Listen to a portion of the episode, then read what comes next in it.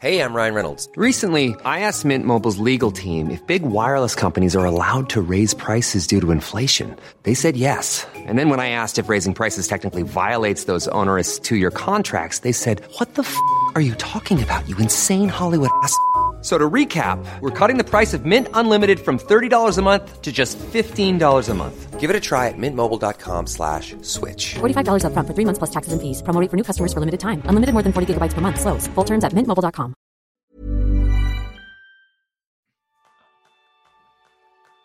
Bienvenidos a Kenso, el podcast en el que descubrirás cómo ser efectivo para vivir más feliz. Seguramente que si estás aquí es porque te gustan los podcasts. Y hoy es tu día de suerte porque en el episodio de esta semana vamos a charlar con el referente a nivel nacional, Emilio Cano, más conocido como Emilcar. Y Emilcar es uno de los grandes veteranos de podcasting en este país y en este episodio nos encantaría que compartiera cómo ha llegado al mundo del podcast y cómo ha conseguido hacerlos crecer hasta tener una de las redes de podcast más importantes, que es Emilcar FM. Una de las principales redes de podcast en España con más de 20 podcasts de diversa temática, reconocidos por la audiencia y la comunidad de podcasting. Emilcar ha recibido 7 premios de la sesión Podcast de España y con reconocimiento a podcasts concretos y también a su labor personal como podcaster. Y un libro de referencia es eh, Así lo hago yo, que es un éxito de ventas en la eBooks eh, Store de Apple, convirtiéndose en un manual de cabecera de una generación completa de podcasters y en esta generación también incluyéndonos a nosotros. Y si hay una cualidad de Emilio que a todos nos tiene asombrados es su capacidad para tener una gran cantidad de frentes abiertos. Así que vamos a aprovechar la oportunidad para conocer mejor cuáles son sus hábitos y consejos para ser tan productivo. Soy Kiko Gonzalo, maestro en tachar tareas que aún no han terminado. Y yo soy Jeroen Sangers, maestro en no saber decir la palabra no. Bienvenido a Emilcar. Pues eh, muchas gracias, muchas gracias por esta cariñosa presentación y muchas gracias por invitarme a vuestro programa. Un gran placer, un gran placer. Pues um, la primera pregunta directamente es, es, bastante sencilla, ¿no? ¿Por qué te llamas Emilcar? ¿De dónde sale este nombre? Bien, pues este es el nombre. Yo, mi, mi familia viene de, un pueblo pequeño, un pueblo de unos 6.000 habitantes aquí en, en, la región de Murcia. Y mi abuelo, el padre de mi padre, era conocido como Emilcar. Esto es porque entre los muchos negocios que él puso en marcha, era un auténtico emprendedor, uno de ellos fue una tienda, la típica tienda de pueblo que podemos encontrar en, en plazas de los pueblos y que venden de todo. Vendía comida, vendía juguetes, vendía ropa, vendía todo eso. Y en un arde de eh, marketing decidió que esa tienda se iba a llamar Emilcar. Emil de Emilio, que era su nombre, y Car de Carmen, que era el nombre de mi abuela, de su esposa. Él lo ponía con un guion medio para que se viera claramente, digamos, de dónde venía el nombre, pero bueno, la tienda se hizo muy popular y eh, la gente empezó a llamarle a, a mi abuelo, a llamarle Emilcar, y él se quedó con ese mote, un mote que heredó mi padre y un mote pues que finalmente también heredé yo. Qué, qué, qué buena historia. Oye, y Emilcar, ¿qué hay de emprendedor en ti que hayas que haya pasado en los genes desde tu abuelo hasta, hasta tu figura a día de hoy? Pues me temo que más bien poco. Soy una auténtica vergüenza de emprendedor. Porque además no solo mi abuelo, ese abuelo paterno era un gran emprendedor, sino que además mi abuela materna, que todavía vive, es la, la única de mis, de mis abuelos que vive todavía, también fue una mujer de negocios, una mujer con, con tienda, una mujer siempre emprendedora. Y yo realmente las ganas de hacer cosas me han llegado tarde y bueno, pues ya en un momento de mi vida en que por, por, mucho que uno lea libros y, y, sienta el aliento de la gente, lánzate, lánzate, déjalo todo, pero bueno, responsabilidades familiares y uno, un estilo de vida que me permite compatibilizar lo que debo de hacer con lo que quiero hacer, pues eh, me hace estar en una segunda o tercera línea de esta guerra del emprendimiento. Pero una segunda o tercera línea en la cual al final te has convertido en un referente dentro del mundo de, del podcasting. ¿Cuál es, ¿Cuál es la aventura que te lleva hasta aterrizar en este mundo? Pues eh, es curioso, ¿no? Porque, bueno, yo, yo empecé, cuando empecé a, a, estar por internet, estuve haciendo algunas cosas, estuve colaborando con un, con un foro que se llamaba Todo Pocket PC, porque eso eran uh -huh. los dispositivos que había entonces que me interesaban. A partir de allí, con la gente del foro, ellos me enseñaron lo que era un Mac, mmm, fui conociendo los iBots poco a poco y cuando fui llegando a todo este tipo de tecnología, me apeteció tener un blog Y al tener un blog empecé a conocer podcasts sobre Apple y vi que en España había muy pocos podcasts. Entonces, pues era una forma de comunicación interesante, un territorio muy virgen y fue ahí donde empecé a, hacer podcast. Curiosamente, lo he contado muchas veces, mi primer podcast no fue Emilcar Podcast, ¿no? Mi podcast sobre Mac, sino que mi primer podcast fue Ars Música, un podcast sobre música antigua con el nombre del coro que, que dirijo. Entonces, pues bueno, eh, siempre ha sido, el podcasting para mí fue una manera de compartir con la gente aficiones que mm, no eran mainstream en aquellos tiempos y que podían encontrar en ese medio de comunicación que no era mainstream, pues quizá el sitio más adecuado para, para eso, para compartir. Interesante. Me parece que Jerún tenía una pregunta que tiene que ver acerca de Ars Música, ¿verdad, Jerún? Eh, sí, porque eh, yo, yo, cuando veo un poco con tu, las cosas que estás haciendo, ¿no? Eh, eres conocido como evangelizador de las nuevas tecnologías, ¿no? entre otros los podcasts, los productos de Apple, los coches eléctricos, ¿no? Em, y parece que, que, que, este coro, Ars Mística, música, con música pues antigua, ¿no? Parece un poco todo lo contrario de lo que el resto del mundo, ¿no? Y, y, lo que quería preguntar es de dónde viene este interés para, la música antigua. Bueno, pues eh, este interés por la música antigua, por la música coral, en general viene del instituto, porque allí mi, mi profesor de literatura del instituto era a la vez el director del coro del instituto. Entonces, pues nos animó a, a unirnos a él, a cantar allí, y luego resultó que él también dirigía en sus ratos libres el coro de la universidad. Y aunque no teníamos todavía la edad, algunos compañeros de aquel coro del instituto nos animó a ir al coro de la universidad. Ese coro de la universidad, pues poco a poco se convirtió en mi todo, se convirtió en, mi mundo, por así decirlo, en mis amigos. Eh, eran de ese coro y toda mi vida social eh, giraba en torno a ese coro y eso me hizo ir conociendo pues mucha música coral y en concreto la música del Renacimiento, la música antigua que tiene un repertorio muy amplio para, para voces. Con el tiempo, cuando algunos de estos amigos y, y yo decidimos formar nuestro propio grupo, ya teníamos claro qué es lo que queríamos hacer, ¿no? Después de haber probado mucha música en ese coro de la universidad, teníamos claro que la música antigua era a lo que queríamos dedicarnos en exclusividad porque era la música con una sensibilidad y con una expresividad que realmente nos llenaba y a lo que, insisto, queríamos dedicar eh, toda nuestra vida, nuestra vida coral.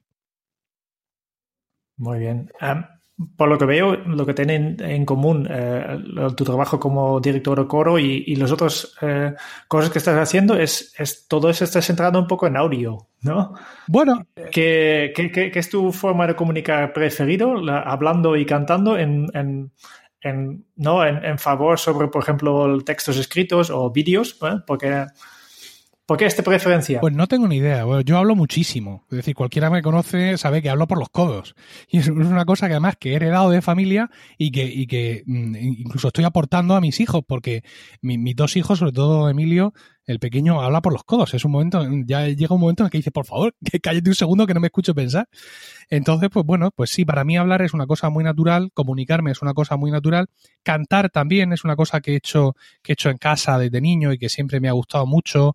Mm, mi padre toca la guitarra a nivel, digamos, amateur y tal. Es decir, no voy a decir que vivíamos un ambiente musical espectacular en casa, pero es cierto que la música pues siempre ha estado muy presente. Mis padres escuchaban mucha música en el coche y para mí ha resultado muy natural en un momento dado pues empezar a dedicarme a eso, empezar a aprender un poco más y bueno, pues llegar hasta donde hemos llegado. Para además de esto, también a veces hace vídeos, ¿no? Sí, los vídeos es una cosa, digamos, complementaria que he empezado a hacer hace un par de años con Focus, una página web de videotutoriales. Y bueno, pues eh, eh, hay muchas cosas que están ahí que se pueden, se pueden, evidentemente, enseñar perfectamente con un videotutorial en la mejor, la mejor forma. Pero no son vídeos en los que yo aparezca. Eh, son generalmente eso, videotutoriales. Con cámara en pantalla, por así decirlo, que no es que no me importe, que no es que no quiera aparecer, ¿eh? pero que no, que no, no es necesario. Y bueno, es un, un idioma que, que, me ha costado un poco dominar. Ya, ya venía con una experiencia porque eh, colaboro con Joan Boluda en sus cursos de marketing online, he hecho varios cursos para él, con lo cual pues ya tenía un bagaje y al final se ha convertido para mí en algo también muy natural. Es decir, al igual que yo grabo todos los días Emil Daily, mi podcast diario sobre tecnología, también todos los días saco un vídeo en, Focus. Y al final, bueno, pues ese recurso del videotutorial ha, ha supuesto para mí pues, una, nueva forma de, de, comunicarme, en este caso además una nueva forma de negocio y también pues una vía que más o menos al final he acabado controlando. Todavía tenemos pendiente de hablar un día con Joan Boluda, pero tenéis algo en, común, que es tú, tú, grabas cada día este podcast y haces un vídeo para tu curso, igual que, creo que está haciendo él, ¿no? Y, me parece muy interesante porque tienes un, trabajo eh, exigente, normal, ¿no? De, trabajas eh, eh, para la administración pública, si, si no me equivoco, ¿no? Y además tienes una familia, tienes hijos, tienes, eh, eres director de coro, ¿no? Eh, bastante, eh, con este, la mayoría de las personas ya, ya, ya tienen bastante, ¿no? Pero tú aún así eres capaz de grabar cada día este, este podcast de Milka Daily y, y cada día y cada semana pues varios vídeos sobre, sobre la productividad y, y además gestionar una red de podcast. ¿Cómo lo estás haciendo esto? ¿Cómo es posible? Pues la forma de hacerlo todo, eh, la forma de hacerlo todo, pues no es ni menos que organizarnos. Es decir, cuando queremos hacer muchas cosas, tenemos que tomar decisiones y hacer sacrificios y ser disciplinados. Es la única forma de conseguirlo todo y queremos conseguirlo todo porque eso nos trae muchas satisfacciones. Aparte, cuando se trata de trabajo, pues también un rendimiento económico, sin duda. Pero también tengo que decir que eh, todo tiene su límite, porque, bueno, has hablado de la familia, has hablado de mi trabajo, digamos, de oficina, has hablado de mi red de podcast, de los vídeos, del coro, pero yo también soy, soy humano, Jerón, ¿sabes? Entonces, eh, mi mujer Rocío está embarazada, vamos a tener nuestro tercer hijo en agosto, y por mucho GTD, OmniFocus, lo que sea, hay cosas que ya no se pueden llevar adelante y desgraciadamente voy a tener que dejar el coro. Este sábado 19 de mayo voy a dirigir el último concierto y bueno, mis amigos dicen, mis compañeros del coro, que, que, bueno, que tampoco tendría por qué dejarlo, que me puedo ir de baja de paternidad, como hemos hecho otras veces. Cuando he tenido los otros hijos, he estado tres meses de baja de paternidad. Pero en este caso, claro, es un tercer hijo, un bebé pequeño, los otros dos no son todavía muy mayores, y yo no me veo con la dedicación que me requiere el coro dejando a la mamá con todo este follón. Así que me voy a tomar una pausa muy grande del tema del coro. Ellos seguramente, mis compañeros van a tratar de seguir, van a buscar otro director y quién sabe si dentro de, un año, con, un hijo ya de un año un poco más controlable, que ya lo pueda ya meter en, GTD, que ya sea un elemento más ahí, puedo, puedo volver. Pero mm, aún así, todo el resto de cosas mm, sigue adelante, ¿no? Y es, eh, eh, insisto, disciplina, disciplina, hábitos, no soy ningún dios. Es decir, sigo fallando en muchas cosas eh, en cuanto a mi sistema productivo. Hay cosas que, insisto, no llego a abarcar. Es decir, no voy a poder dirigir el coro porque al final soy meramente humano. Pero yo soy de la opinión que las metas que nos fijamos, la satisfacción que nos dan, hacen que merezcan la pena pues, todos estos esfuerzos y sacrificios por organizarlos y así poder conseguirlas. Muy bien. Em, enhorabuena por, por, por, este, este hecho de, de, al menos tu hijo, ¿no? No por coro, ¿no? Pero para, para, tener otro hijo más. Eh, y, y, yo estoy completamente contigo, ¿no? Eh, nada, ninguna herramienta, ninguna metodología eh, te puede generar más, más tiempo, ¿no? Y al final es esto, es dedicar, es, es definir lo que, lo que es importante para ti ¿no? Y, quizás esto es otro punto interesante, ¿no? ¿Cómo, ¿Cómo, decides tú qué proyectos vale la pena de hacer y qué proyectos no? Eh, ¿En qué te basas? Pues mira, mm, a mí me pasa un poco como a ti. Hay una tengo una pequeña incapacidad de decir no, ¿vale? Eh, con lo cual, pues al final, cuando el tiempo aprieta y, tienes tus propios proyectos personales, involucrarte en los proyectos de los demás suele ser lo que más te cuesta. Cuando alguien me pide una colaboración, cuando alguien me pide alguna cosa, no, no, no me gusta decir que no, mm, pero tengo que ser muy consciente de lo que me aporta y de dónde ubicarlo. Entonces, pues en ese sentido, uso mucho el tema de diferir en el tiempo. Es decir, aunque pueda sonar a muy vivo y no me gusta sonar así, con todo mi calendario de grabaciones yo no tengo tiempo para colaborar en, podcast de, de, otros compañeros o de gente que me quiere entrevistar. Con lo cual, pues he aprendido a limitar esas intervenciones a una al mes una al mes, yo puedo hacer el esfuerzo, tampoco tengo a la gente agolpándose en mi puerta pidiéndome entrevistas, pero si alguien me pidiera una entrevista para ahora, pues evidentemente le tendría que mandar a junio porque la bala, por así decirlo, de este mes ya la he gastado. Eso para mí ha sido muy importante y sobre todo tratar de hacerlo con educación y que, y que la gente entienda que no es una cuestión de ser un, de creerme un divo, sino que es una cuestión de, de, de tiempo. Y en el resto de las cosas, pues al final como todo el mundo, ¿no? Equivocándome muchas veces, eh, admitiendo proyectos o planificando cosas que realmente no me traen lo, los, digamos, los resultados esperados y siendo mucho más selectivo a la hora de, configurar los, proyectos. Creo que creo que hay poca hay, hay poco en este sentido, no, no hay un, checklist que pueda compartir con nadie, ¿no? ¿Por qué? Porque mmm, en lo que yo quiero emplear mi tiempo es una cosa como muy mía, como muy particular, y las cosas que tengo que sacrificar también. Es decir, para hacer esto tengo que dejar de, pues, salir a hacer deporte, estar un rato con mis hijos, ir a ver a mi abuela, eh, ver una serie en televisión todas estas cosas que son las que sacrificas por abarcar más proyectos son muy personales, con lo cual pues son decisiones que evidentemente dependen mucho de cada uno. Dices que, te has equivocado mucho. Um, ¿Puedes acordarte ahora mismo o explicarnos ahora mismo uh, uno de estos errores que has cometido y, y del que te sientes más orgulloso, de que has aprendido más? Pues sí, por ejemplo, un error fue intentar bu buscar patrocinadores para mis podcasts cuando yo no tenía un producto listo no, no un producto, sino un vehículo. Es decir, yo al final ofrezco el podcast como un vehículo, como un medio para insertar publicidad, independientemente del formato en el que lo haga. Y cuando yo empecé a, a buscar patrocinadores, lo hice así directamente, ¿no? Pues como muchas veces eh, los podcasters pensamos en nuestro inicio, nuestro podcast es el mejor, soy un grandísimo comunicador, esto es maravilloso y aquí la gente tiene que estar haciendo cola eh, para escuchar mi podcast porque soy divino. Yo lo pensaba y me equivoqué. Me equivoqué muchísimo porque me di cuenta, en esos momentos aprendí que cuando tú buscas un patrocinador, el patrocinador busca cosas en general que yo en aquel momento no estaba ofreciendo. No estaba ofreciendo un producto que yo pudiera definir. No podía decir, mira, mi programa es este, tiene estas secciones y trata de esto, así. Mi programa se publica en esta fecha sí o sí. Mi programa tiene este alcance, mi programa tiene este formato. Todas esas cosas yo no las podía decir porque mis programas entonces, mis podcasts, seguían eh, teniendo un formato demasiado amateur. Yo quería dar el paso a, la profesionalizarme un poco y en vez de trabajar primero en mi vehículo, en mi producto, fui directamente a buscar los patrocinadores. Cuando me di cuenta, había perdido un año entero haciendo el tonto y hablando con un montón de gente a la cual evidentemente les estaba contando cosas que no les entraban, ¿no? Entonces lo que hice fue recoger velas, trabajar en definir bien mis podcasts, fue entonces cuando creé la red de podcast, incluso con un nombre provisional al principio, luego ya con un nombre definitivo, con una imagen corporativa, y ya cuando sí tuve el producto cerrado, ya fue cuando fui de nuevo a buscar esos patrocinadores, y no voy a decir que fuera facilísimo, porque el mercado de los patrocinadores de podcast en España está muy reducido, pero entonces yo ya sí estaba ofreciendo algo que era algo que los anunciantes podían siquiera considerar, es decir, una periodicidad, un formato, una, una duración, un, un, un, paquete, algo que yo podía mostrar como un vehículo válido para su publicidad.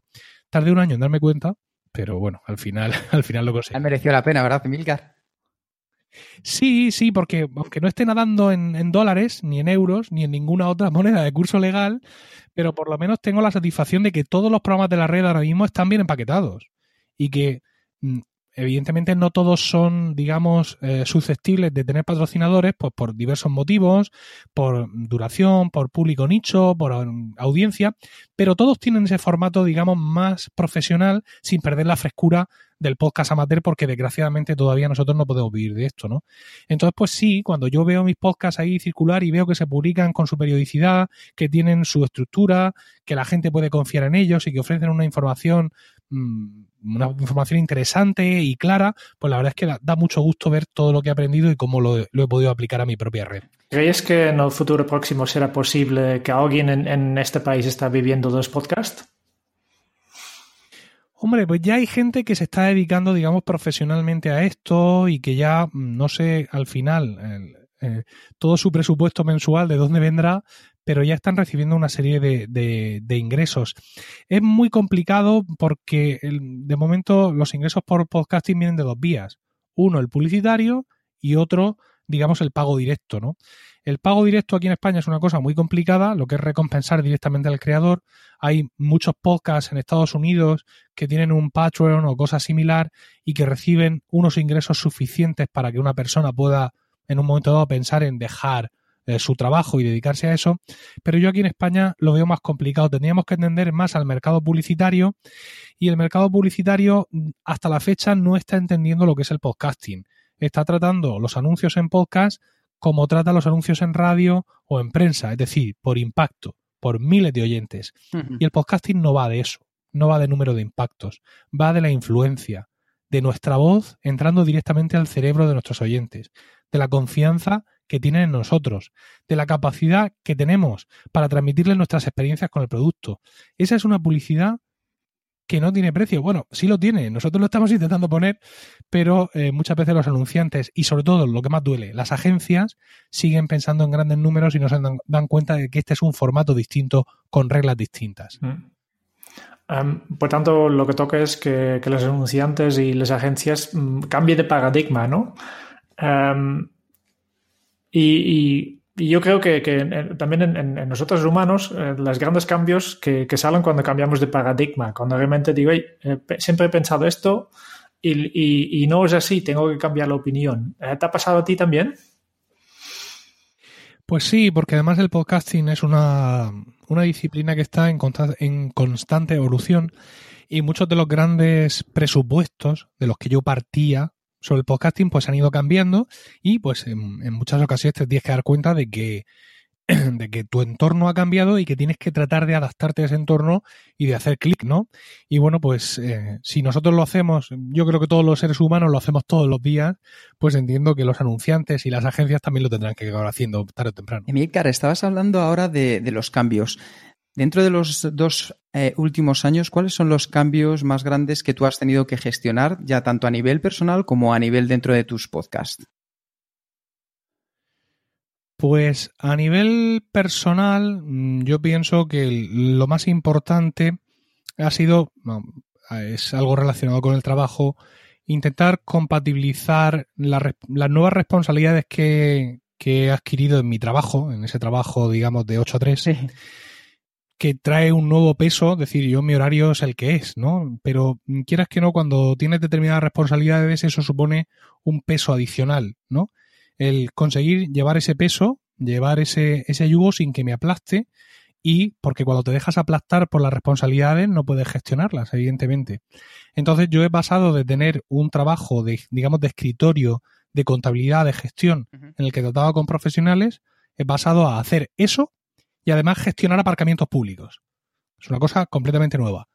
Gestionando personal directamente bajo mi mando, gestionando muchas cosas, eh, suministros, un montón de historias que no sabía cómo hacer, haciendo turnos de 24 horas, no yo, sino preparando los turnos. Entonces, pues el asumir todo eso y que los aparcamientos estén funcionando y que ahora mismo a esta hora que estamos grabando, que yo sepa, no haya ninguno en llamas, pues la verdad es que ha sido muy, muy satisfactorio. Y desde el punto de vista del podcasting, eh, parecido, ¿no? Porque para mí ha sido un gran reto mantener, digamos, la máquina funcionando, ¿no? Establecer un sistema que a eso tampoco nadie te enseña, mediante el cual Emilcar FM funciona. Todo el mundo programa, todo el mundo mm, graba, todo el mundo hace sus notas según el esquema que yo indico, estamos todos de acuerdo, tenemos una imagen corporativa, eh, tenemos unas fechas, unas horas de publicación, tenemos un lugar como Slack para hablar todos juntos, para organizarnos y vas viendo que todo va saliendo, ¿no? Que todo funciona y que los recién llegados se incorporan perfectamente, asumen sus responsabilidades, colaboran con los compañeros. Yo cada vez que uno de mis locutores aparece en el programa de otro, mm, me muero de gusto, por decirlo así de una forma muy vulgar, porque es lo que me demuestra que hay una gran sinergia en el equipo y que realmente ellos tienen una conciencia de equipo, cosa que no ocurre en algunas redes de podcast, por ejemplo, norteamericanas que conozco, donde los podcasters de esa red son prácticamente francotiradores. O sea, cada uno dispara desde su esquina. Sin, mientras tanto, mientras que en Emilcar FM y seguramente en otras muchas más redes, eh, sí tenemos esa sensación de grupo y creo que eso se nota con el cariño con el que preparamos todo, lo, todo el trabajo que hacemos. la verdad es que te, te, lo aseguro que sí, porque a la hora de escucharlos se nota ese cariño que ponéis a la hora de realizarlos. Estabas haciendo antes una reflexión que me ha parecido muy interesante, Emilcar, y es que hay cosas que no nos han enseñado. Si tú ahora volvieras a la edad que, por ejemplo, ahora tiene tu hijo Emilio, ¿qué cosas a nivel personal o ya preparándote para el nivel profesional te hubiera gustado que te hubieran enseñado? Bueno, pues las cosas que me hubiera gustado aprender siguen sin enseñarse. Yo creo que hay un gran vacío en la educación, no sé si decir básica, bueno, primaria o secundaria, sí. hay un gran vacío de, de, nociones, digamos, de mm, básicas o mínimas de economía o, de derecho. Luego yo hice una carrera empresariales donde ya, digamos, cubrí todo, todo eso, ¿no? Yo allí aprendí contabilidad, tenía también algunas asignaturas de derecho, pero yo me he encontrado con, mm, con mucha gente que no tiene ni idea de nada de esto y creo que tener determinadas nociones desde antes nos ayudaría a todos a, a, a, funcionar muchísimo, muchísimo mejor de una forma más productiva incluso para nuestras propias, eh, nuestros propios intereses, ¿no? Declara a conocer nuestros derechos, nuestras obligaciones, yo qué sé, la declaración de la renta, si me interesa hacer esto, no me interesa hacerlo. E insisto, aunque yo luego ya adquirí esos conocimientos, digamos, de forma mmm, ya profesional, ¿no? En la carrera universitaria, pero mmm, retrospectivamente creo que es algo que hubiera hecho más falta que estuviera en, en otras fases de la, de la, educación y me temo que estamos en, en iguales condiciones. Creo que ni mis hijos, sí. ni mi hijo, ni mi hija, ni, ni el que van a hacer en agosto se va a encontrar con unos planes de estudios, para empezar, mínimamente razonables, a eso ya estoy acostumbrado, pero que tampoco van a incorporar esa parte que creo que es vital para nuestro desarrollo como persona.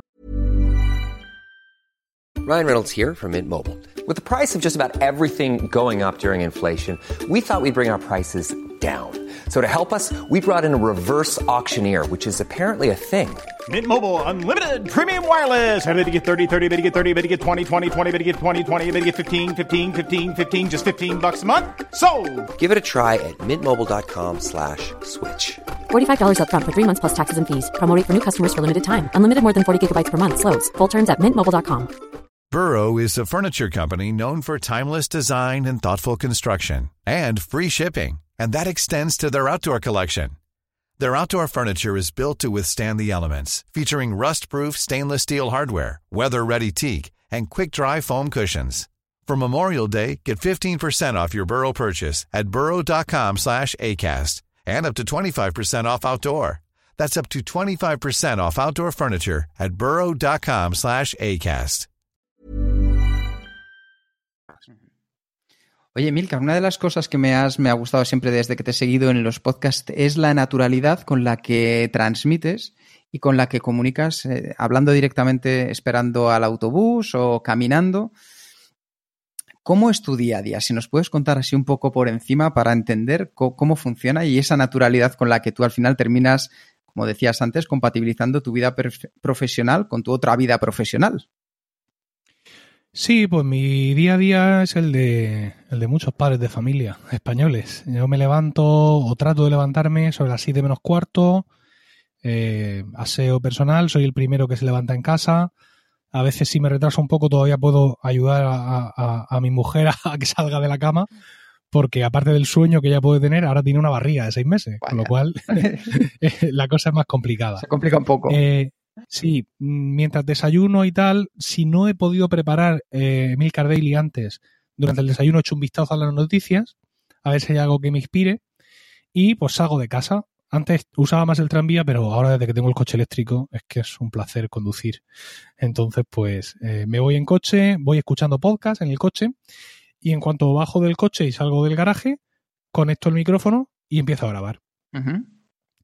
Eh, cuando termino la grabación lo tengo todo como muy preparado ya, ¿no? No automatizado, porque a mí el exceso de automatización me pone nervioso, pero muy preparado para que conforme termino voy subiendo el programa, escribiendo por el ascensor y básicamente cuando me siento en la mesa de la oficina ya solo me queda hacer un tap y ya eso se publica y ya puedo empezar a, a trabajar, evidentemente.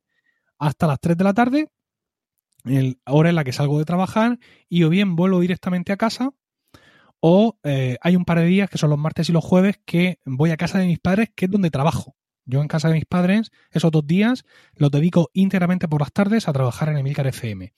No es que el resto de días no trabaje en Emilcar FM, pero ya lo hago en, situaciones más robadas. Es decir, lunes, miércoles y viernes por la tarde estoy en casa con los niños, hay que llevarlos a tal sitio, vamos a comprar no sé qué, bajamos al parque, etcétera, y pues en algún momento pues robo un momento para escribir algún guion o para publicar alguna cosa, o en fin, más o menos ese es, ese es el día, el día a día. Y el viernes, pues hasta ahora, eh, me iba al ensayo del coro y después del ensayo a cenar, a cenar con mis amigos y, bueno, pues esa es básicamente mi semana de, lunes a viernes.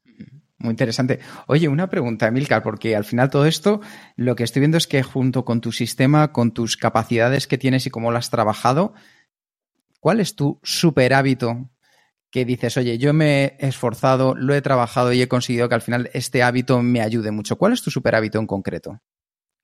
Pues mira, mi super hábito va a parecer una tontería porque además no es exportable, ¿no? pero una de las cosas que eh, empecé a hacer en un momento es escribir todo lo de los podcasts. Escribir los guiones completos. Es decir, si recordáis, o aquellos que escucháis Emilcar Daily, yo por la mañana digo, buenos días, esto es Emilcar Daily, un podcast de Emilcar FM sobre tecnología en general, Apple en particular. Eso, al menos eso, ¿Sí? de cada podcast diario, lo llevo escrito e impreso en un folio. Eso me evita, o sea, eso que me, va a hacer dos cosas. Uno, asegurarme de que siempre digo lo mismo. Exactamente, todas mis intros son siempre exactamente iguales, porque aunque me las sepa de memoria, las estoy leyendo. Por otro lado, me quita eso de la cabeza, ¿no? Es decir, ya no tengo, ya no titubeo sobre tecnología, eh, productividad, redes sociales, no, sobre tecnología en general, Apple en particular, redes sociales. Siempre exactamente. Y eso tiene un segundo factor añadido. El primero, eso, mi tranquilidad de saber que tengo mi chuleta para leerlo todo exactamente. Ya no me tengo que preocupar de eso, ¿no? Ya puedo preocuparme en qué voy a decir después. Y lo segundo es que crea una familiaridad súper interesante en el oyente.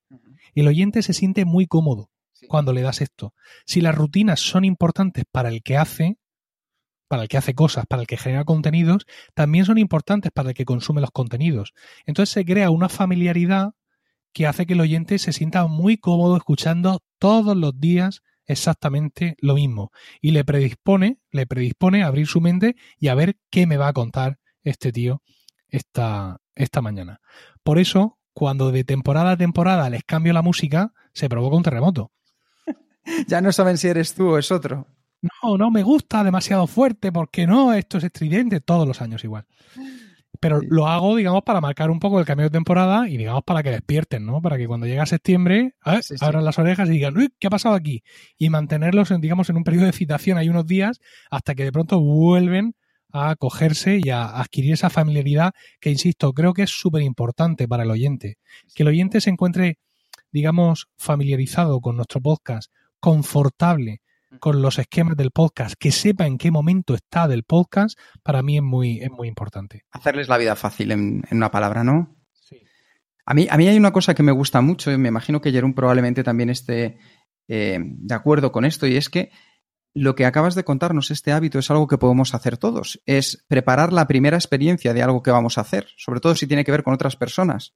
Porque al final, escuchar la misma música o escuchar la misma voz diciendo las mismas palabras, sabe que ya eh, nuestro cerebro hace que al final, como muy bien decías tú, nos sintamos un poco más en familia, porque es algo que ya conoces, ya sabes lo que va a suceder, más o menos sabes cuánto va a durar y probablemente sabes incluso cómo el estilo en el que, en el que se va a terminar. O sea que me parece un super, hábito que podemos poner en práctica todos y de lo más interesante. Es un, buen, eh, buena recomendación, ¿no? Eh, a veces, yo creo que pasa en, cualquier, cualquier ámbito de la vida, ¿no? además de las buenas recomendaciones, nos pasan malas recomendaciones. ¿Hay alguna de las malas recomendaciones que, tú escuches en tu profesión o tu área de especialización y que tú ya sabes que, no se debe hacer?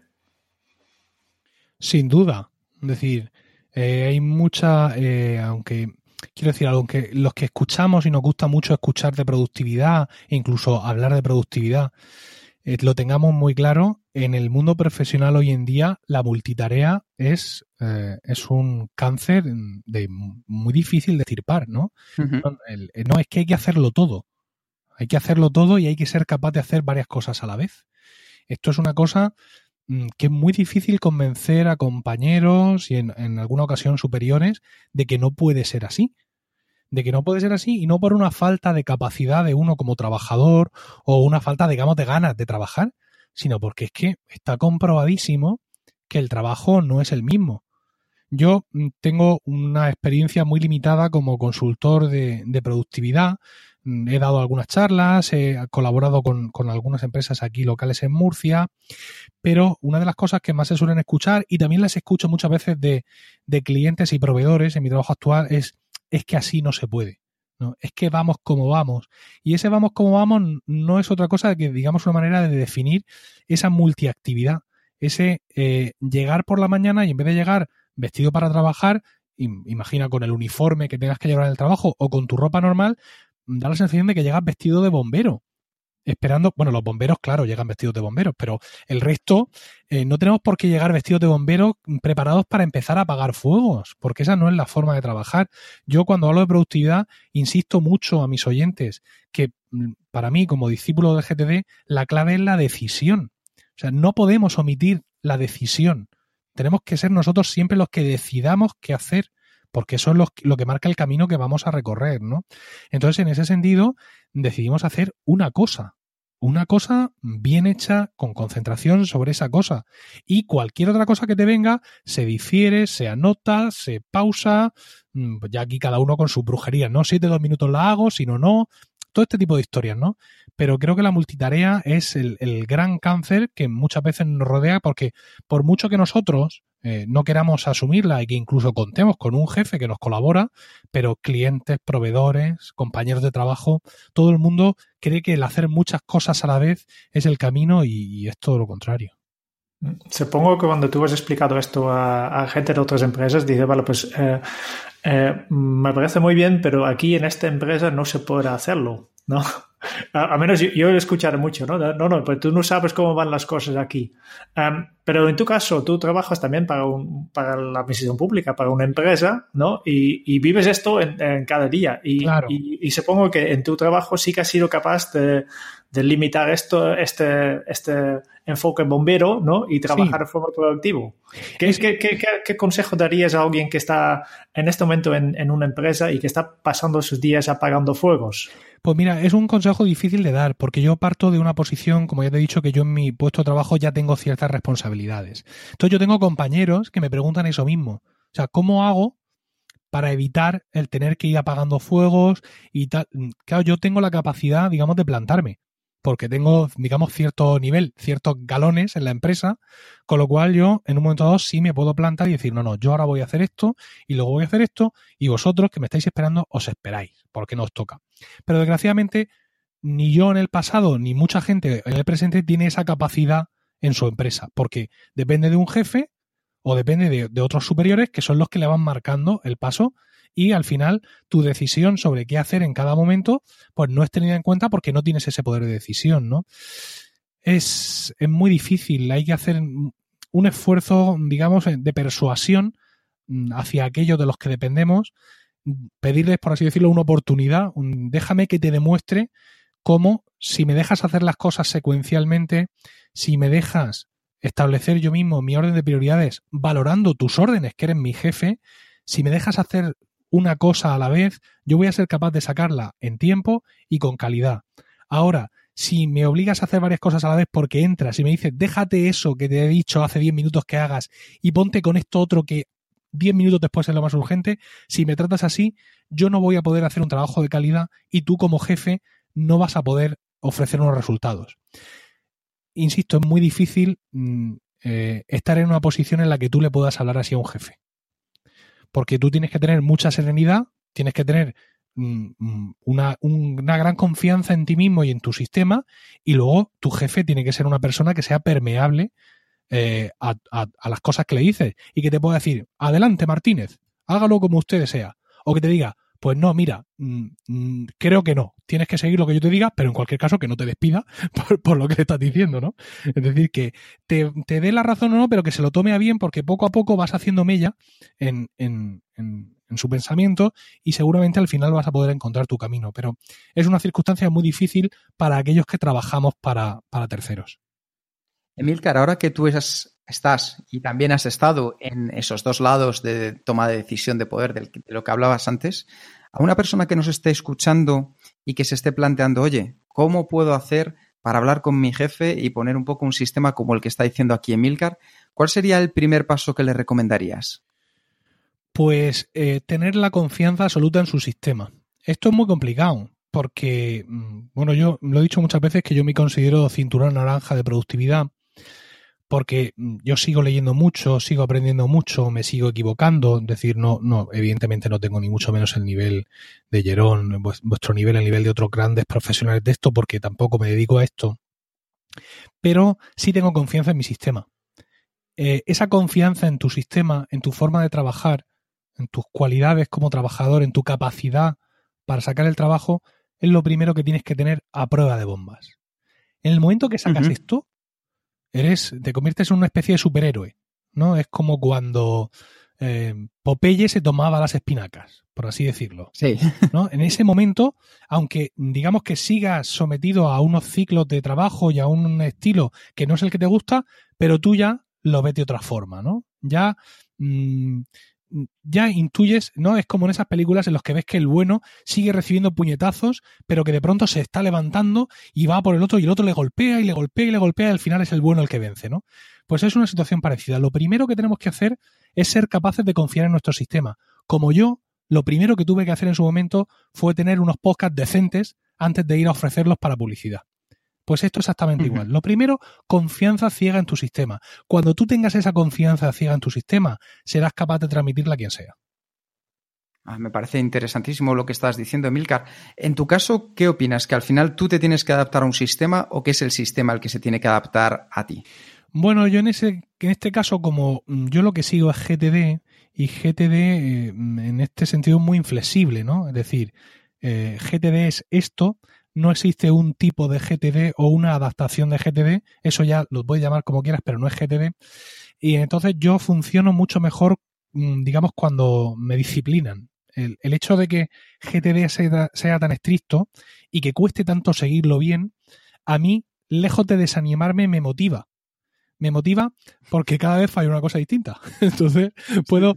Pero te levantas otra vez y te pones en marcha. referencias, ¿sabes? O sea, sé lo que hay que hacer y sé lo que no hay que hacer. Y muchas veces eso, eso es muy importante. Yo, por ejemplo, que tengo, que tengo hijos, eh, no soy un padre perfecto, pese a lo que ellos opinan. Ah, y, todos los días, por ejemplo, ahora mismo, mm, mm, recientemente, un par de cosas con Emilio. Emilio tiene cinco años. Eh, Emilio, esto, esto, esto. Y me he dado cuenta de que, de que el niño con cinco años, más bien le he estado diciendo todo el rato lo que no debe de hacer en ese aspecto concreto, que no viene al caso, pero que tampoco le he explicado exactamente lo que tiene que hacer. He pensado que él lo ha aprendido porque lo ve de su hermana, porque lo ve de nosotros, pero quizá yo no me he sentado con él a decirle exactamente lo que tiene que hacer. Y los niños son esponjas. ¿Por qué no he hecho esto? Pues eh, ahora me toca recoger el sedal y sentarme con Emilio y explicarle cómo se hace eso, que hasta ahora lo único que le he dicho es cómo no lo quería. Entonces, en ese sentido, para mí el GTD funciona estupendo. Porque aunque sea una filosofía muy densa, los libros de, de David Allen sobre un dolor de cabeza eh, y sea una cosa como mm, muy complicada, etcétera. Pero el hecho de yo haberlo también explicado mucho a la gente, digamos, a bajo nivel, ¿no? De explicarlo en mis podcasts, explicarlo en mis vídeos, que ofrecen un nivel, digamos, de GTD mm, mm, básico, me ha hecho también entenderlo de una forma muy básica e ir asumiéndolo poco a poco, ¿no? Sé perfectamente lo que no hay que hacer e insisto, a mí eso me, sirve mucho, de mucha referencia. Hay gente que no puede vivir así de encorsetada. Necesita sistemas más flexibles, sistemas que se adapten más a lo específico de sus tareas. Pero yo, por fortuna, eh, sí, puedo, sí puedo vivir así. Perfectamente, claro. Y una pregunta, Emilcar, ¿has tropezado dos veces en la misma piedra? Claro. ¿Y tres? Y, cuatro. la, la recopilación. Sí, sí, cuéntanos un poco. la recopilación es, es creo, de, vez en cuando grabo un podcast sobre el tema. O sea, recopilar, hagas GTD o hagas lo que hagas, recopilar todo en un sitio, en un único sitio. O sea, yo sigo habiendo momentos de mi vida donde me, me veo rodeado de notas. Y es en plan, ¿pero qué demonios estoy haciendo con mi vida? Otra vez. otra vez rodeado de notas. Afortunadamente ya no me pasa tanto y soy capaz de, solucionar el problema mucho más rápidamente, pero ese es, un problema, ¿no? Un problema cuando recibes inputs de muchas formas, cuando recibes emails, recibes llamadas de teléfono, recibes eh, encargos o peticiones de tus compañeros de trabajo, encargos o peticiones de los clientes, órdenes de tu jefe, y alguien ha recogido una llamada para ti y te deja un papel encima de la mesa, pues esa disciplina de la recopilación mm, para mí es, es complicadísima. Tengo la teoría súper asumida, pero esto es uno de los, de los momentos en los que, como he comentado antes, el entorno puede que te desborde, ¿no? Pero como sé lo que tengo que hacer, me resulta muy fácil identificar cuando me estoy equivocando y puedo corregir antes de que los papeles me devoren. Y, para todas aquellas personas que caemos, porque caemos una y dos, Jerún y yo caemos muchísimas y hemos caído y seguiremos cayendo. Esto que la gente no piense que, por dedicarnos a esto no caemos. Caemos y caemos mucho. Habitualmente los expertos en productividad son, son los, los, desastres más grandes que existen. En tu caso, ¿cuál es la energía, Emilcar, que te lleva a, levantarte y ponerte otra vez en marcha? Porque creo que eso es algo muy importante, ya no solo para eh, un método como pueda ser GTD, sino para la vida en general. En tu caso, ¿cuál es esa energía? Que sé que funciona. Es decir, yo he podido comprobar, yo he sufrido en mis carnes lo que es volar sin paracaídas, o sea, tener un trabajo y no tener ningún sistema de qué tengo que hacer, sino simplemente ir ahí a la que salta he tenido problemas en el trabajo, no me, lo he dicho muchas veces y, lo, y no, me, no me importa repetirlo, yo he tenido problemas importantes por, por omisiones o por errores que se han debido a no tener un sistema. Desde que aquello me pasó la última vez, no me ha vuelto a pasar. Porque ya he visto que con un sistema realmente es la única forma de poder funcionar correctamente en estas vidas tan distintas que tenemos de, de las de nuestros, yo tengo 44 años, de las vidas de nuestros padres o de nuestros abuelos. O sea, nuestro trabajo más relacionado con, la era de la información requiere de otro tipo de disciplinas. Eh, tú podías ser contable en 1936 sin tener un sistema de productividad, porque la cosa era mucho más fácil. Hoy, para ser contable, necesitas la licencia de armas para disparar a alguien que, que, viene hacia ti con una factura que no está conformada. ¿Vale? Entonces, pues como yo ya he visto que el sistema funciona, el hecho de recuperarme y levantarme es porque sé que me merece la pena porque voy a volver a funcionar. Es decir, no, no persigo un resultado incierto, persigo un resultado que ya conozco, que es funcionar, funcionar perfectamente. ¿no? Entonces, pues eso es lo que, lo que me motiva, la confianza en el sistema que yo he elegido, en este caso GTD, de que sé que me ayuda, me ayuda mm, a todo lo que dice, porque la productividad personal, como todos sabéis, tiene una parte, digamos, un poco de literatura de autoayuda, ¿no? Yo recuerdo estas lecturas sobre GTD o otros libros, y entonces tu mente quedará libre y podrás crear y podrás disfrutar con los niños en el parque y todo esto. Y, es verdad, es verdad. Entonces, como yo ya he comprobado que esto es así y funciona, pues quiero volver a, recuperarlo lo antes posible cuando por lo que sea lo pierdo. Qué bien. Muy bien. Queremos respetar tu tiempo. Eh, queda solo, solo una cosa más, que, hay una serie de preguntas que queremos eh, eh, hacer a, todos los invitados que hay, que es el cuestionario Kenso, que son preguntas bastante rápidas, no hay que pensar mucho, simplemente nos explicas lo primero que sale en tu cabeza. Vale, vamos allá. Primera pregunta, ¿cuál es tu lema personal? Creo que no tengo un lema personal. Alguna vez he procurado buscármelo, pero mm, sería algo relacionado con el esfuerzo, con la organización, pero no, no he encontrado las palabras exactas que lo definan. Perfecto. Eh, no todo el mundo tiene un lema, ¿no? Yo también tendría que pensar mucho para, esto, ¿no? Em, otra pregunta más. Eh, ¿Cómo se titularía tu biografía?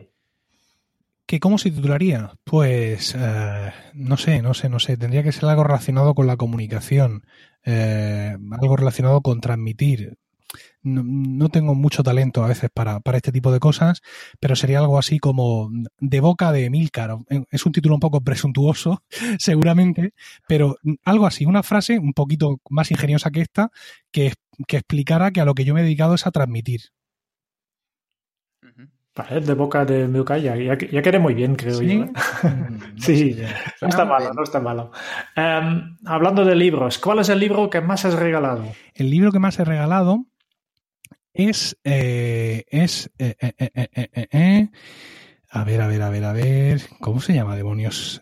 ese es el libro de Berto Pena, el libro de Berto Pena que se llama, que se llama, que se llama, que se llama, mm, ¿cómo era el libro de Berto Pena? Eh, gestiona mejor, gestiona tu, mejor vida. tu vida. Sí, efectivamente. Lo he tenido que buscar. Es, el, es el, el primer libro de productividad que me leí y es el libro en general, incluyendo novela o lo que sea que más ha regalado. Es un libro que es terrible para regalar porque el título puede llegar a ser muy ofensivo. Es en plan, toma, gestiona mejor tu vida. Pero he de decir que, sin excepción, todas las personas a las que se lo he regalado me lo han agradecido muchísimo. Es verdad que es un libro fácil de entender y, y muy motivador, ¿no? Um, otra pregunta más. ¿Quiénes son tus héroes en la vida real?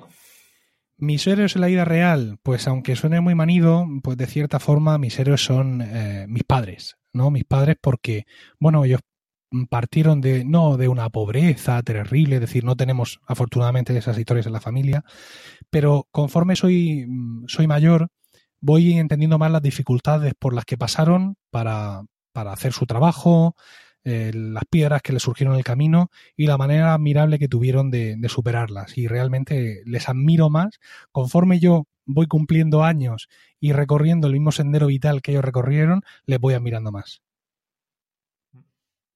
Es algo bastante común, ¿no? De, veo mucha gente que, que cuando se, se, hacen más, más mayor, que, que más, más, más, admiran la, sus padres, ¿no? Muy bien. Um, ¿Cuál es tu posesión más uh, preciada? Mi posesión material más preciada. Material o inmaterial, una posesión. Bueno, mi posesión material más preciada, voy a ser un poco geek, es mi Mac Mini. Es un Mac Mini de 2012, el último Mac Mini decente que fabricó Apple, porque siendo un ordenador, un sobremesa pequeñito y de precio muy accesible, tiene un procesador i7 de 4 núcleos. Esto es una maravilla. Yo tengo ahí ordenador hasta que él quiera. Y, y, tengo pánico de que le pase nada porque Apple, desgraciadamente, no ha vuelto a fabricar un ordenador como aquel. Y es un ordenador, digamos, en el que está centrado todo lo que yo hago. Es decir, por ejemplo, cuando yo estoy trabajando en casa de mis padres, yo uso un MacBook, el portátil de Apple, uno muy ligero, y los vídeos que voy generando aquí los mando al Mac Mini y él se encarga de ir renderizando y sacándolo todo. Es decir, que trabaja para mí incluso cuando no estoy delante. Y la verdad es que le tengo mucho cariño a ese ordenador. Hay que cuidarlo mucho porque parece que el Apple ya no hace el Mac Mini, ¿no? O no lo hace o por lo menos no lo actualiza o no le da esas capacidades. Todos los modelos que salieron después tenían menos prestaciones, tenían procesadores de dos núcleos y esos de 2012 incluso hoy todavía mantienen un buen precio de segunda mano. Interesante, interesante. Um, ¿Qué canción pones a todo volumen para subir el ánimo? Bueno, uh, claro, esto es una cosa, es una cosa un poco difícil de transmitir porque, como ya hemos hablado antes, cuando hablábamos de la música, mi música favorita es, es la música antigua, ¿no? La música del Renacimiento. Eso no significa que no escuche música moderna. De hecho, escucho mucha y soy fan, gran fan de los Beatles y de otras cosas. Así que voy a decir una de cal y una de arena. Hay una canción de los Beatles no muy conocida que me gusta mucho que se llama You Mother Should Know. Tu madre debería conocer. Si mi inglés no ha sido mm, demasiado bueno. Y en cuanto a música antigua, una obra que me encanta se llama Ego Flos Campi, yo soy una flor del campo, he dicho en latín, Ego Flos Campi, del compositor sevillano Francisco Guerrero, un autor renacentista que compuso esta obra fantástica para coro ocho voces y es una de mis favoritas de las que he dirigido y de las que he cantado y, bueno, seguramente una favorita también de todos mis cantantes. Así que una moderna, You Mother Should Know, muy divertida de los Beatles, y una antigua, Ego Flos Campi de Francisco Guerrero. Vamos a buscarlos y escucharlos cuando, cuando acabamos de grabar, ¿no? Eh, ¿Cuál ha sido la pregunta más interesante que te han, te han, hecho? ¿Por qué? Cada vez que alguien me pregunta por qué te dedicas al podcasting, ¿no? ¿Por qué haces podcast? Me da un poco la vuelta, ¿no? Es decir, si, si yo fuera un, una persona decente y recopilara todas las entrevistas que me han hecho, vería cómo hay sutiles diferencias en mis respuestas cada vez que alguien que me ha entrevistado me ha hecho, me ha hecho esa pregunta, ¿no? Y es muy interesante porque cada vez que me la hacen me obliga a replanteármelo todo y a, re, y a repasar todas mis motivaciones y muchas veces de entrevistas como esta que me estáis haciendo salen pequeños giros que doy a las cosas que hago o a cómo las planteo. Así que eh, ese por qué haces podcasting es la pregunta para mí más interesante y más importante de cuantas me hacen. Es, eh, yo creo que es una de las preguntas más, eh, más interesantes, efectivamente, ¿no? Para, para saber qué está pasando. ¿Qué se te viene a la cabeza cuando piensas en la felicidad? Mis hijos. Y mi mujer. Así directamente. ¿Y qué película volverías a ver cada año? ¿Qué película volvería a ver cada año? Mm, bien, no, no quiero quedar muy mal, pero es que yo uh, soy un gran fan del, del cine un poco malo. me gustan películas que tienen poca ambición. Me gusta Parque Jurásico, me gusta Godzilla y todo, y todo este tipo de cosas, ¿no? Pero uh, si me salgo de todo esto, tampoco soy capaz de decir un gran título, de Scorsese, una cosa profunda. Hay una película que siempre me, me, me hace, me, me, hace reír, me hace llorar de alegría y de felicidad, y es la película que además veo todos los años, que es Love Actually. Lo he visto también varias veces ya y, y tampoco está tan malo, ¿no? La última pregunta. Si tuvieras que dejar un mensaje en una cápsula para tu yo del futuro, ¿qué le dirías? Pues le diría, uh, espero que hayas seguido haciendo lo que estábamos haciendo porque todo nos iba muy bien. Genial. Vale. Um, dejamos aquí. Eh, ha sido un gran placer. Eh, Quique, no sé si, si, quieres hacer un poco un resumen de lo que hemos escuchado hoy. Claro que sí, es que es un honor poder hablar con Emilcar y que comparta con nosotros todas sus experiencias. Emilcar llegó al podcasting de una manera natural, mediante la comunicación en todas sus formas y creo que durante este episodio lo hemos podido comprobar. Encontró un nicho que no era mainstream para compartir aficiones que tampoco eran mainstream, como la música renacentista en, en Ars Música. Y ya nos ha recomendado, un, yo creo que es algo muy importante porque ha salido de, lo típico a Francisco Guerrero con Ego Flos, que yo me voy a poner ahora directamente a escucharla en Spotify y os pasaremos también el enlace para que podáis acceder directamente. Hemos comprobado que es un ser humano disciplinado para alcanzarlo todo, todo lo que se propone y sabe la importancia de tomarse las pausas necesarias para centrarse en lo más importante, porque las metas al final nos dan una satisfacción que hace que merezca la pena el esfuerzo que estamos dedicando. Y además ha equivocado como nos equivocamos todos, porque de los errores ha aprendido y ha aprendido aquellas cosas que no hay que hacer. Y aunque le cuesta decir que no, sabe que para hacer algo tienes que decir que no a otras cosas. Porque el que el intentar abarcar todo en multitarea es un error, mientras que la decisión en hacer una cosa bien hecha es la clave. Su estilo de podcasting, como su sistema en la vida, va de la confianza que transmite con su voz y le funciona. Lo hemos podido comprobar y una vez más, muchísimas gracias Emilcar por crear esa familiaridad. Eh, pues eh, muchas, muchas gracias a vosotros por, por, el tiempo que me habéis dedicado y por el cariño que habéis puesto en, en esta entrevista y pues un, placer haber estado aquí con vosotros este tiempo y con todos vuestros oyentes. También queremos dar las gracias a, todos los oyentes para escuchar este podcast de Kenso. Um, si te ha gustado, te, te, agradecíamos si dejas un reseño de 5 estrellas en el podcast en iTunes o iVoox para ayudarnos a llegar a más oyentes. Y si quieres conocer más sobre Kenso y cómo podemos ayudarte a mejorar tu día a día, puedes visitar nuestra web en kenso.es.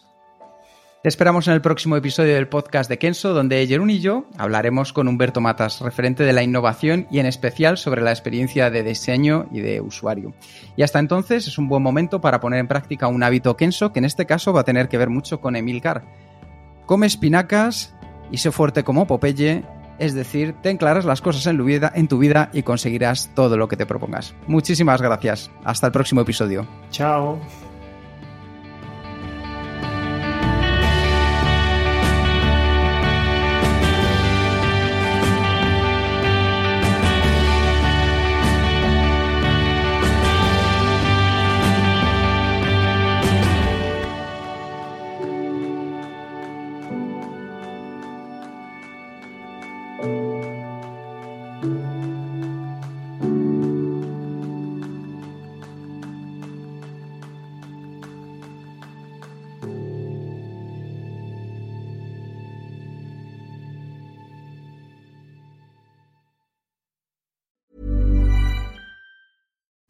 Deserves the best, and there's no better place to shop for Mother's Day than Whole Foods Market. They're your destination for unbeatable savings, from premium gifts to show-stopping flowers and irresistible desserts. Start by saving 33% with Prime on all body care and candles. Then get a 15-stem bunch of tulips for just $9.99 each with Prime. Round out Mom's menu with festive rosé, irresistible berry chantilly cake, and more special treats. Come celebrate Mother's Day at Whole Foods Market.